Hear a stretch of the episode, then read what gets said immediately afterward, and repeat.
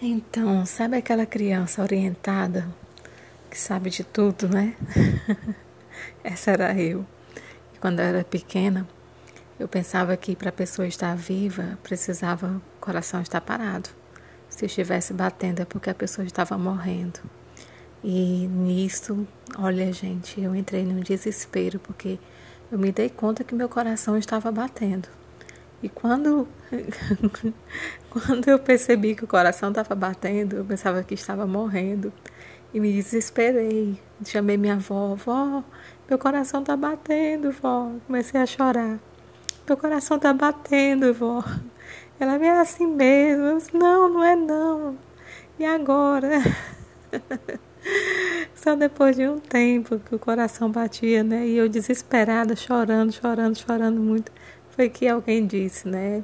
A pessoa morre se o coração parar de bater e não se estiver batendo. Daí eu me acalmei, fiquei tranquila, o coração foi desacelerando porque estava assim, sabe? um motor mesmo, né? Correndo. um motor correndo, como é que pode? E nisso eu fui me acalmando, me acalmando, o coração foi tranquilizando, e eu percebi, aprendi na vida que a gente está viva quando o coração bate. E se bate por alguém, a gente vive mais ainda.